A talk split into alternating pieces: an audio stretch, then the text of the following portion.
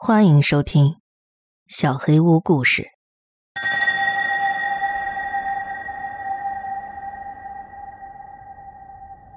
当你向星星许愿，第二集。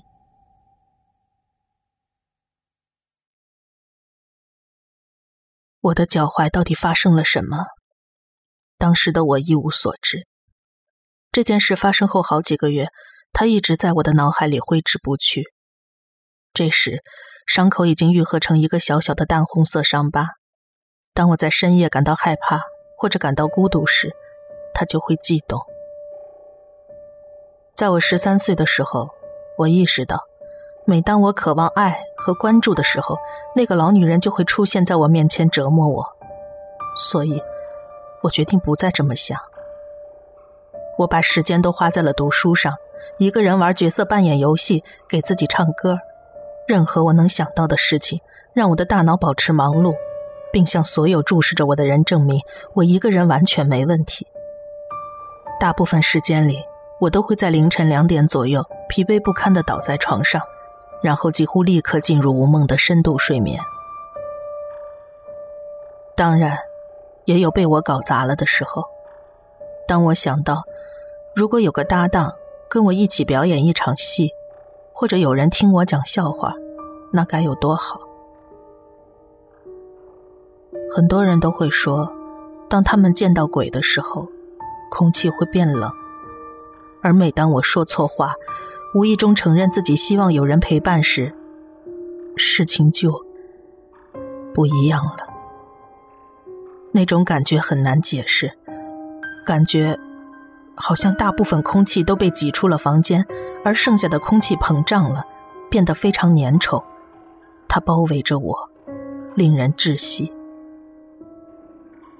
我开始觉得，也许那个老女人不仅仅是在我感到孤独的时候嘲笑我，而是我让她有了一种感知空虚的能力。这个想法把我吓坏了。我在深夜偷偷溜进厨房，把肚子吃得滚圆。一片又一片涂满果酱的面包，一捆捆的香蕉、面条，还有肉，任何我能吃的食物。发泄之后，我觉得异常的撑，身体里不再有任何空的地方了。随后，我又开始恐慌。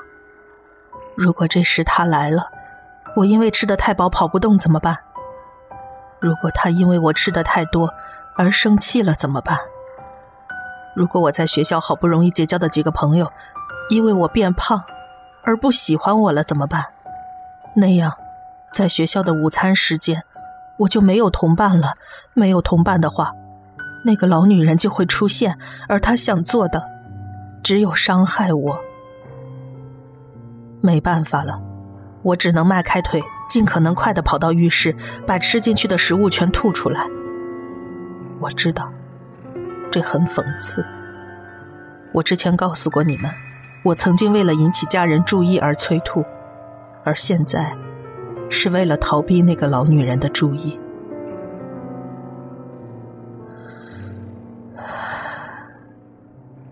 总的来说，我处理的还不错，虽然还是会感觉到有人在看我，但是自从他爬进我被窝之后，我再也没有见过他。我开始放松下来，可以早一点睡觉了。然后，我就又开始做梦了。他注意到了。起初发生的事情似乎挺无关紧要的。我梦到自己摔倒，扭伤了膝盖，还蹭破了皮。而醒来之后，膝盖真的破了。早上醒来，我会告诉妈妈准备好绷带，而下午她就有机会把绷带缠到我腿上了。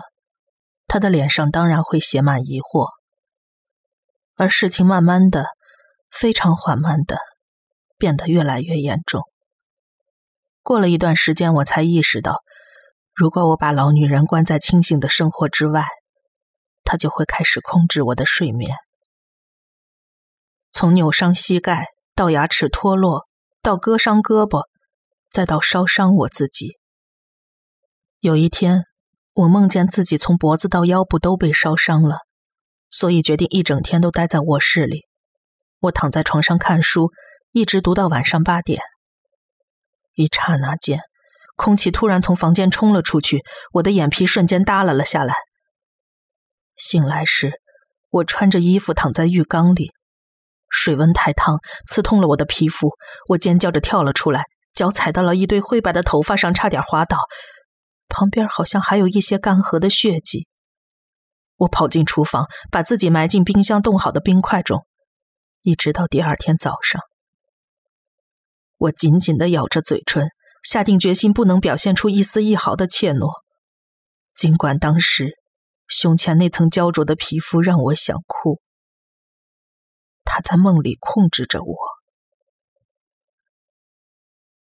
接下来是我那段时间的记忆当中最糟糕的经历。前一天晚上，我熬了大半夜，暴饮暴食，呕吐不止，所以第二天我到学校上学的时候，第一节课已经上了一半了。我迷迷糊糊的走进教室，朝自己的座位走去。这时，一个午餐时间跟我一起吃饭的女孩说话了：“咦，安娜，什么味儿啊？你没有干净衣服穿吗？真他妈的臭！”我都没有意识到。呕吐之后，我用袖子擦了嘴，还没有换衣服。正常的女孩不会这样的。毫无疑问，她是我们小团体的领导者，通过对我的霸凌，巩固着自己的主导地位。你今天不能跟我们坐一块儿，丢人！他得意的坏笑着。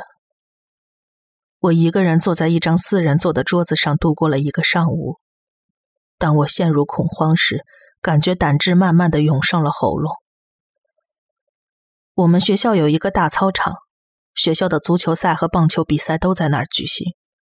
操场后边是一个小树林，通向另一片空地和零星的几座房子。这是我回家的捷径，不用走很长的路。中午放学时，我决定现在就回家，朝着操场走去。我无法控制自己的思绪，脑子飞快的转着。我终于屈服于那种没有人愿意浪费时间跟我在一起的恐慌。当我意识到自己在想什么时，周围那种熟悉的热空气在我四周迅速膨胀，向我涌了过来。每当这种情况发生的时候，试图保持清醒的感觉，就像在大海的风暴当中努力的蹬着双腿，让头露出水面呼吸。但是我没有成功，我张嘴大叫，随即晕了过去。恢复知觉的时候，我在一棵树上。我知道这听上去很滑稽，一个吓坏了的小女孩走在一条路上时昏了过去，醒来发现自己上了树。但事情没有这么好笑。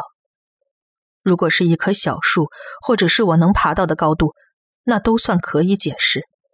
但是我的位置很高，我坐在一个巨大而平缓的树杈上，树上没有梯子，也没有可以攀爬的树枝。再说，我根本不会爬树，我不知道自己是怎么上来的。时间显然过去了很久，因为天空是淡红色的，应该是黄昏了。我必须回家。我是面朝树干坐着的，也不知道现在身在何处。我调整好呼吸，正准备转移重心向下找路时，我听到下方树林的地面上有什么东西在乱窜。一阵粗重的喘息声，还有重物被拖动的声音，树枝噼里啪啦作响，树叶发出唰啦啦的声音。我脑子里乱作一团，眼睛不自觉的睁大了。我尽可能一动不动，不敢回头去看下边发生了什么。森林的地面上传来一声痛苦的尖叫，把我吓了一跳。那尖叫声一停，我就听到了一声低沉、嘶哑的窃笑。我全身的汗毛都竖了起来。